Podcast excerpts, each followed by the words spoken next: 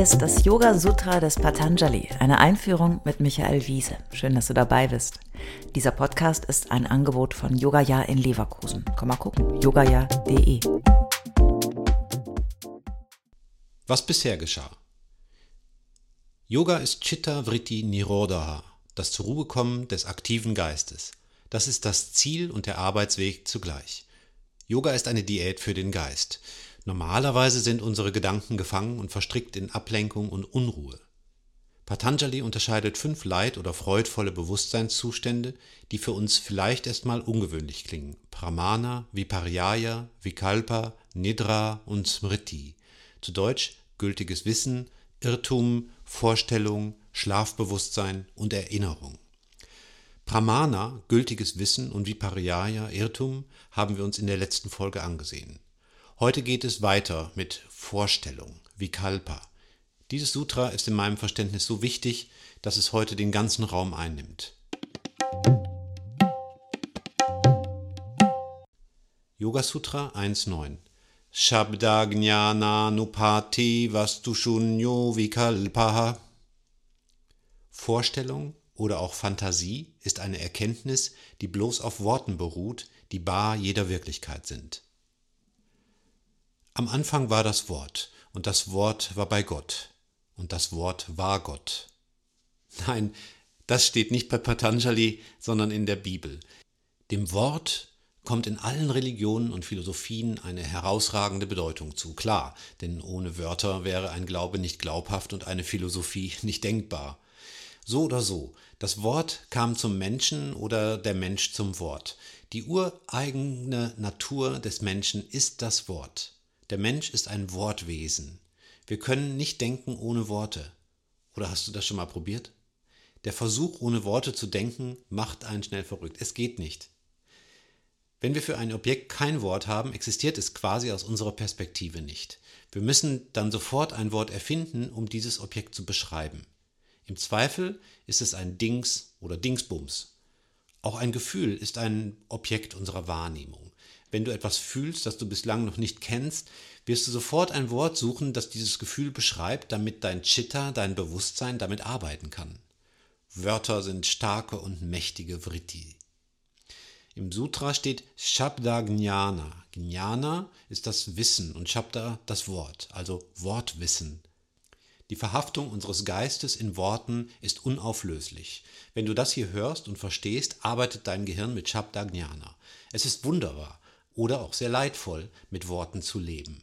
Aber es geht hier wieder nicht um die Bewertung, sondern die neutrale Tatsache, dass das Wortbewusstsein ein permanenter Zustand ist. Warum ist das relevant für unsere Geistesdiät Yoga? Jetzt habe ich dich schon hingeführt und es ist klar, aus der Wortverhaftung kommen wir nur schwer lebend wieder raus.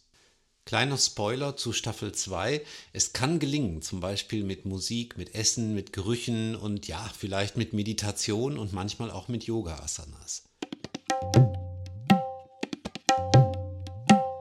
Dieses Sutra ist so zentral, dass ich mich hier noch etwas länger aufhalten will. Wenn wir uns aus dem Wortbewusstsein nicht oder nur schwer lösen können, was bedeutet es dann für unsere Wahrnehmung? Nun, wir denken ein Wort und interpretieren seine Bedeutung als etwas, was für uns real und wahr ist oder auch ein Irrtum sein kann. Siehe die beiden ersten Bewusstseinszustände. Tut mir leid, ich muss nochmal auf Gorgonzola und Fischbrötchen zurückkommen.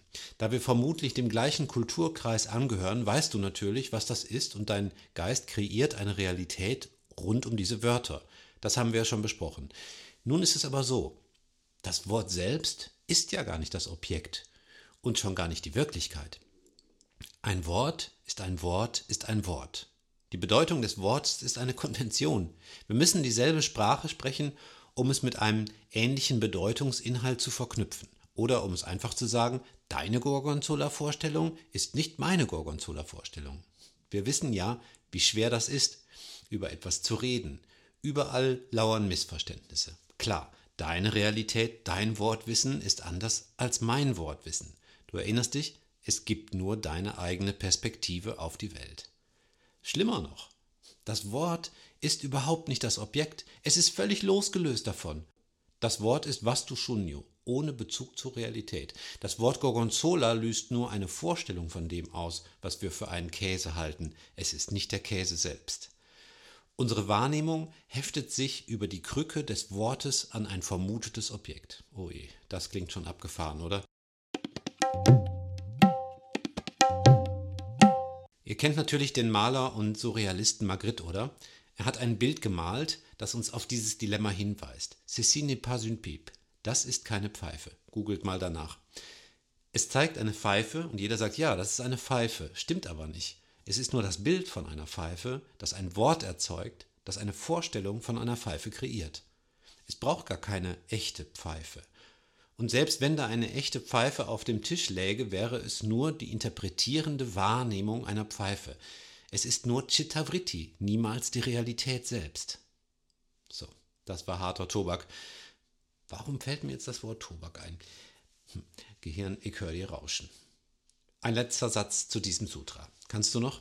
Vikalpa ist aber eben auch die fantastische Fähigkeit des Menschen, über Vorstellungen eine Realität zu erschaffen, die gar nicht existiert. Wir können mit dieser Fähigkeit sogar in die Zukunft denken, beziehungsweise uns eine Zukunft vorstellen. Stimmt auch nicht, ne? Ist auch nur eine Einbildung. Verdammt. In der nächsten Folge steigen wir noch eine Etage tiefer hinab, nämlich ins Schlafbewusstsein.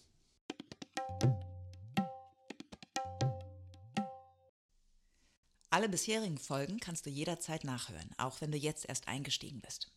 Hast du Fragen oder ein Feedback zu der Philosophie-Reihe, dann schreib uns gern oder kommentiere auf unserer Website. Dort findest du auch weitere Buchtipps und Empfehlungen.